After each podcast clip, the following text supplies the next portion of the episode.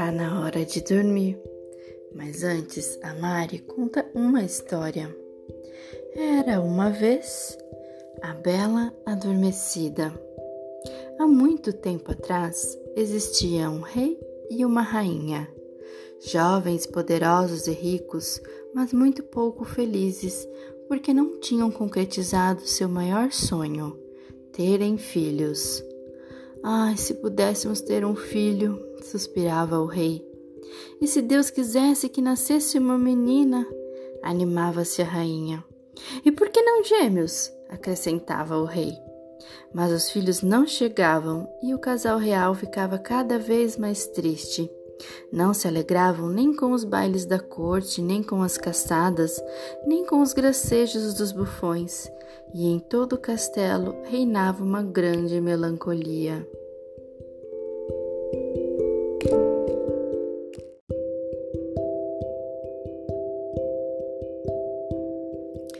Mas, numa tarde de verão, a rainha foi banhar-se no riacho que passava ao fundo do Parque Real e de repente pulou para fora d'água uma rã Majestade, não fique triste. O seu desejo se realizará logo. Antes que passe um ano, a senhora dará luz a uma menina. E a profecia da rã se concretizou. Meses depois, a rainha deu à luz a uma linda menina. O rei, que estava tão feliz, deu uma grande festa de batizado para a pequena princesa que se chamava Aurora.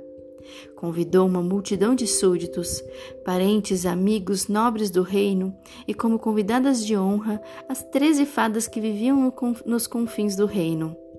Mas, quando os mensageiros iam saindo com os convites, o camareiro Mor correu até o rei preocupadíssimo. Majestade, as fadas são treze e nós só temos doze pratos de ouro. O que faremos? A fada que tiver que comer no prato de prata, como os outros convidados, poderá se ofender, e uma fada ofendida.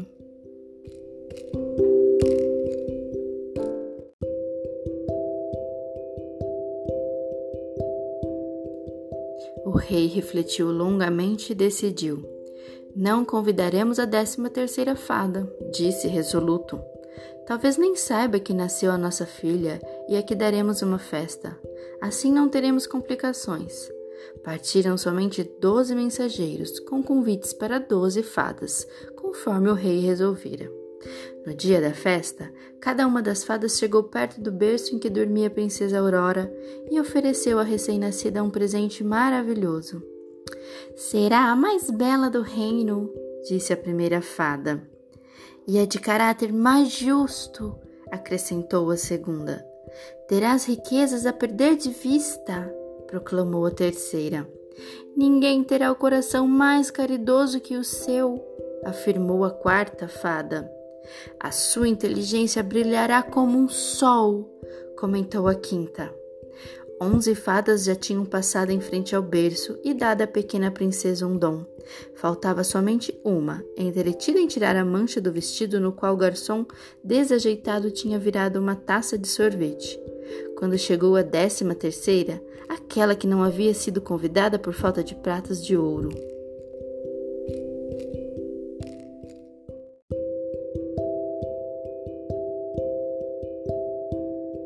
Estava com a expressão muito sombria e ameaçadora, terrivelmente ofendida por não ter sido convidada.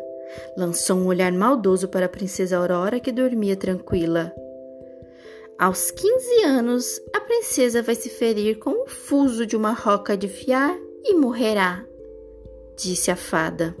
E foi embora, deixando um silêncio desanimador e os pais desesperados. Então aproximou-se a décima segunda fada, que ainda deveria oferecer seu presente. Não posso cancelar a maldição que agora atingiu a princesa.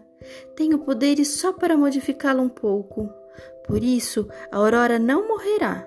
Dormirá por cem anos, até a chegada de um príncipe que acordará com um beijo.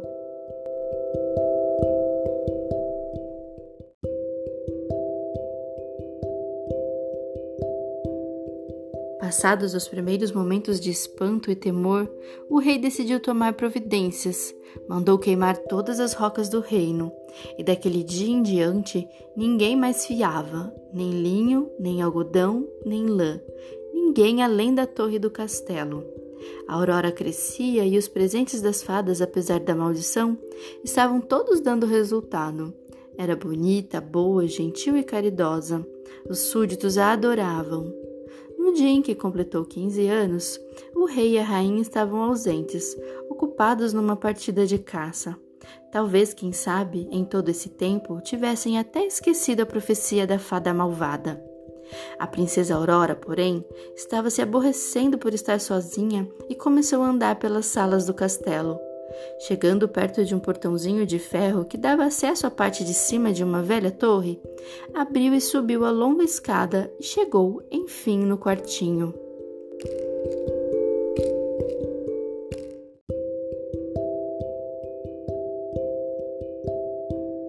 Ao lado da janela estava uma velhinha de cabelos brancos, fiando com o fuso uma meada de linho. A garota olhou maravilhada, nunca tinha visto um fuso. Bom dia, vovozinha. Bom dia a você, linda garota. O que está fazendo? Que instrumento é esse? Sem levantar os olhos do seu trabalho, a velhinha respondeu com um ar bonachão. Não está vendo? Estou fiando. A princesa, fascinada, olhava o fuso que girava rapidamente entre os dedos da velhinha. Parece mesmo divertido esse estranho pedaço de madeira que gira assim tão rápido. Posso experimentá-lo também? Sem esperar a resposta, pegou o fuso e, naquele instante, cumpriu-se o feitiço. A Aurora furou o dedo e sentiu um grande sono. Deu tempo apenas para deitar-se na cama que havia no aposento e seus olhos se fecharam.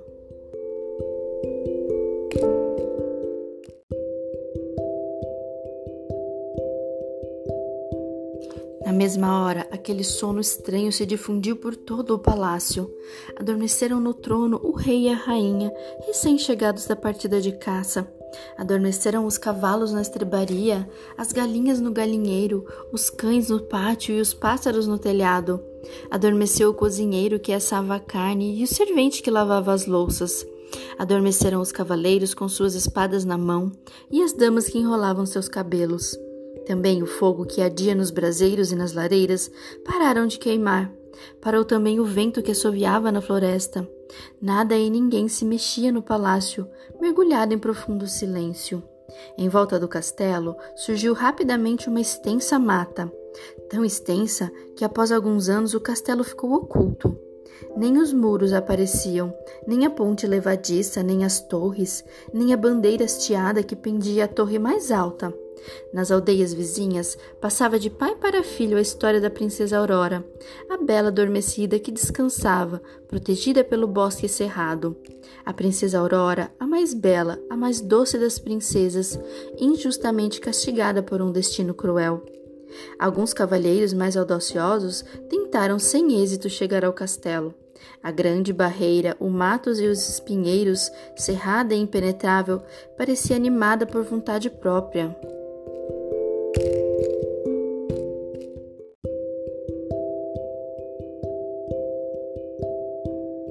Galhos avançavam para cima dos coitados que tentavam passar.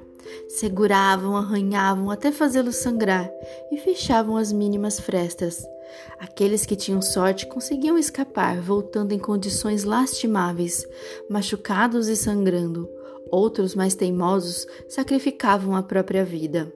Um dia chegou nas redondezas um jovem príncipe, bonito e corajoso. Soube pelo bisavô a história de Bela Adormecida que desde muitos anos tantos jovens a procuravam em vão alcançar. Quero tentar também, disse o príncipe aos habitantes de uma aldeia pouco distante do castelo.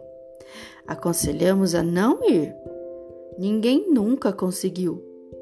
Outros jovens fortes e corajosos como você falharam. Alguns morreram entre os espinheiros. Desista. Muitos foram os que tentaram desanimá-lo.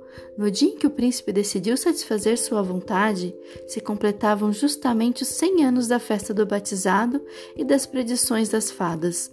Chegara finalmente o dia em que a bela adormecida poderia despertar.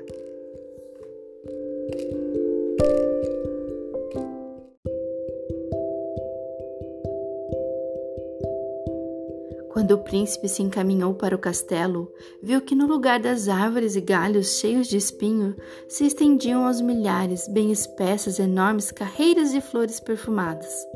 E mais, aquela mata de flores cheirosas se abriu diante dele. Para encorajá-lo a prosseguir, voltou a se fechar logo após sua passagem. O príncipe chegou em frente ao castelo. A ponte levadiça estava baixada e dois guardas dormiam ao lado do portão, apoiado em suas armas. No pátio havia um grande número de cães, alguns deitados no chão, outros encostados nos cantos. Os cavalos que ocupavam as estrebarias dormiam em pé. Nas grandes salas do castelo reinava um silêncio tão profundo que o príncipe ouvia sua própria respiração, um pouco ofegante, ressonando naquela quietude. A cada passo do príncipe se levantavam nuvens de poeira.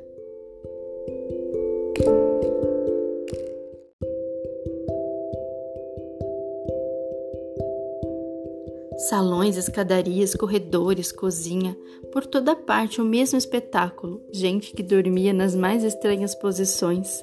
O príncipe perambulou por um longo tempo no castelo. Enfim achou o portãozinho de ferro que levava à torre. Subiu a escada e chegou ao quartinho em que dormia a princesa Aurora. A princesa estava tão bela, com os cabelos soltos espalhados no travesseiro, o rosto rosado e risonho.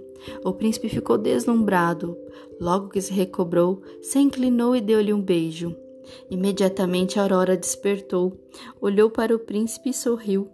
Todo o reino também despertara naquele instante. Acordou também o cozinheiro que assava a carne. O servente, bocejando, continuou lavando a louça, enquanto as damas da corte voltavam a enrolar seus cabelos.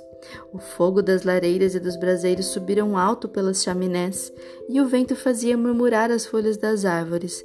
A vida voltara ao normal. Logo, o rei e a rainha correram à procura da filha e, ao encontrá-la, chorando, agradeceram ao príncipe por tê-la despertado do longo sono de cem anos.